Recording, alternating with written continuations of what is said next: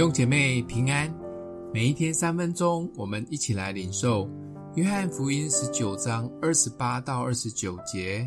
这事以后，耶稣知道各样的事已经成了，为要使经上的话应验，就说：“我渴了。”有一个器皿盛满了醋，放在那里，他们就拿海蓉浇满了醋，绑在牛膝草上，送到他口。耶稣从上午九点到下午三点，钉在十字架上，足足挂了六个小时才断气。这六个小时中，耶稣仅说了七句话，就是最有名的耶稣宝贵十架七言。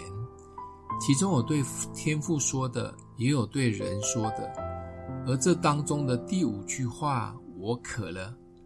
不仅是要来应验诗篇九六十九篇里大卫所述的预言，我渴了，他们拿醋给我喝，更是最后耶稣展现完全人性人子的一面，在极度困难及疲乏中，他也需要从人来的帮助，他不吝于开口提出需求，也为我们做了一个示范。我们是比较不容易开口请别人帮助的人吗？如果你是很难开口请别人帮助，耶稣在这里为你做了一个榜样，那就是勇敢地把自己的需要说出来，特别在极度困难及疲乏中，连耶稣在十字架上口渴的时候，都需要别人的帮助才能解他的渴，何况是我们这些能力、智慧都十分有限的人呢？很多的领袖不习惯开口求救。总是会自己咬紧牙关撑着，或者觉得自己已经是领袖，应该要比较属灵，遇到困难也不能问为什么，就是要单单相信神，一直压在心中，最后耗竭了。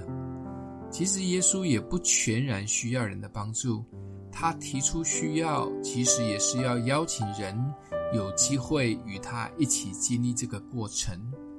我渴了，其实也是一个邀请，就是万事都互相效力，叫爱神的人得益处的表现。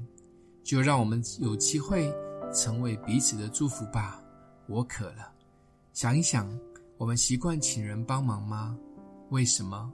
欢迎留言，我们一起来祷告。爱我们的父，谢谢耶稣成为最美好的示范，也帮助我们不仅仰望你。也让我们成为彼此的祝福，看见别人的需要，也勇敢说出自己的需要。谢谢主，奉耶稣基督的名祷告，祝福你哦。